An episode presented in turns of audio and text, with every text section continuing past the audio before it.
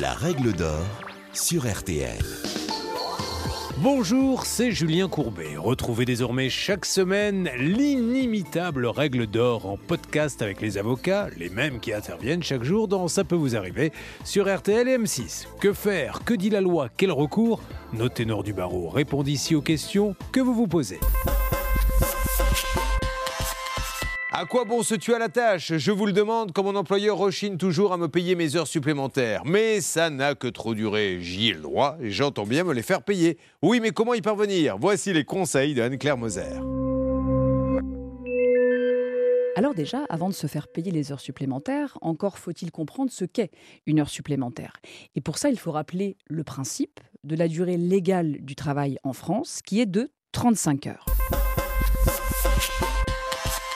L'employeur a néanmoins parfaitement le droit de vous demander de faire des heures supplémentaires, à condition qu'elles soient décidées légalement, autrement dit qu'elles respectent la réglementation. Parce que si la réglementation n'est pas respectée, eh bien la jurisprudence nous montre qu'il peut arriver à des salariés d'être licenciés pour faute grave, et même si on trouve des cas contraires, eh bien ça n'est pas un cas d'école, et il existe des salariés qui ont vu leur contrat être rompu pour avoir refusé l'exécution d'heures supplémentaires.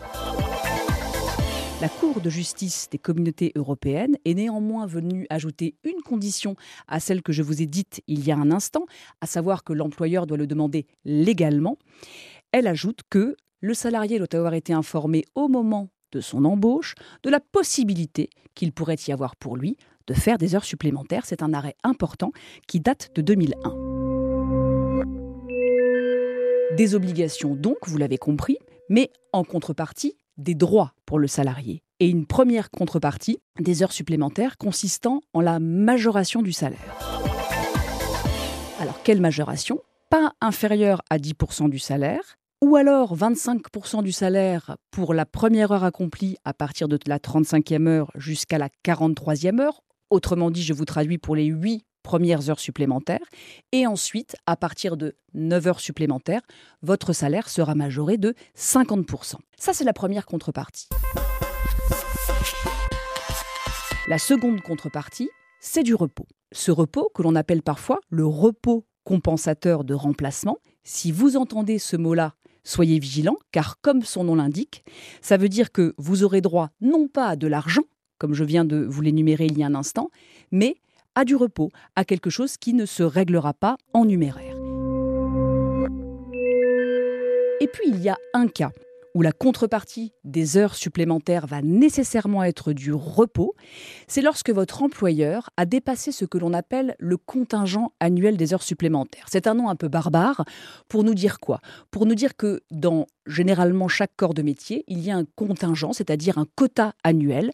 Grosso modo, il est de 220 heures par an, mais il peut y avoir des cas particuliers.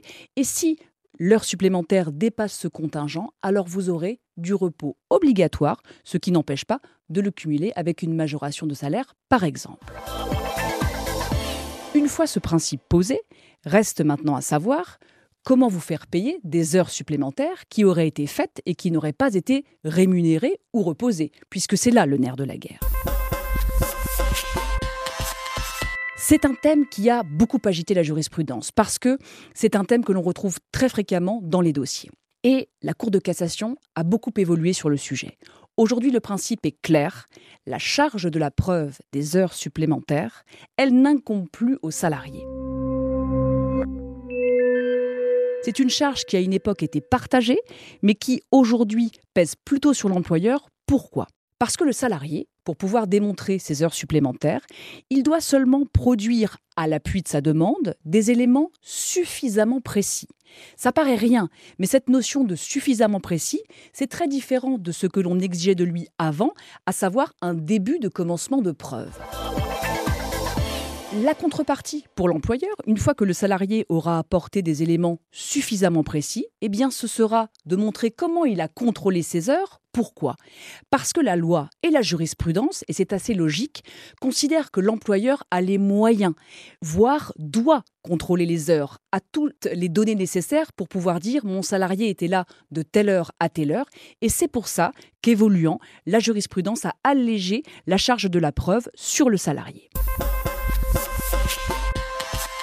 Il faut bien avoir en tête que la preuve est libre en matière de droit du travail et que les exemples de preuves fournies par le salarié pour justifier de ces heures, elles sont multiples. N'ayez pas peur d'aller devant un conseil de prud'homme ou d'aller prendre conseil auprès d'un avocat si vous vous posez la question de savoir si les éléments dont vous disposez sont des éléments suffisamment précis. Pourquoi? Parce que l'étude de la jurisprudence est foisonnante et que l'on voit véritablement que tout est possible. Par exemple, un salarié a pu produire des fiches de pointage qui ont été admises comme prouvant des heures supplémentaires ou comme étant en tout cas un élément suffisamment précis pour pouvoir commencer à prouver ces heures. Ça a pu être également un récapitulatif dactylographié mais pas forcément circonstancié ou encore un cahier rempli par le salarié ou encore, la liste n'étant pas exhaustive, des bordereaux de remise de marchandises. Et là, on comprend bien l'idée de la jurisprudence, c'est de dire donnez-moi des éléments qui vont nous permettre ensuite de les confronter à l'employeur et de prouver. En revanche, tout ne permet pas de prouver les heures supplémentaires. Et à ce titre, j'attire votre attention sur le fait que la jurisprudence a refusé, par exemple, une présentation de tableau qui avait été faite a posteriori et qui comprenait une estimation des heures faites par le salarié, et même, par exemple, un calcul basé sur une durée moyenne hebdomadaire théorique.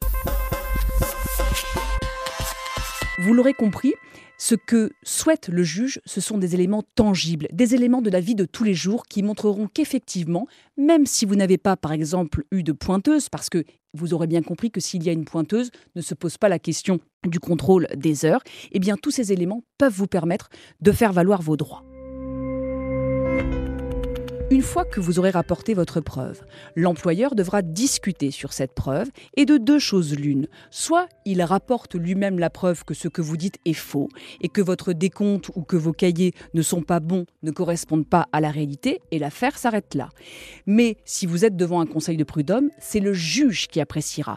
Et ça, c'est une donnée extrêmement importante à prendre en compte car vous devez savoir que le juge, eh bien, il exerce ce que l'on appelle dans notre jargon son pouvoir souverain et c'est lui qui va souverainement décider d'apprécier vos heures et c'est peut-être même lui qui refera le calcul de ces heures.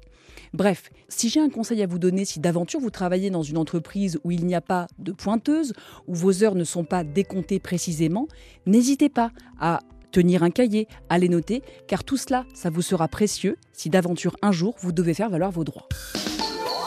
Vous venez d'écouter le podcast des règles d'or de l'émission Ça peut vous arriver. Retrouvez tous les épisodes de ce podcast sur l'application RTL, sur rtl.fr et sur vos plateformes favorites.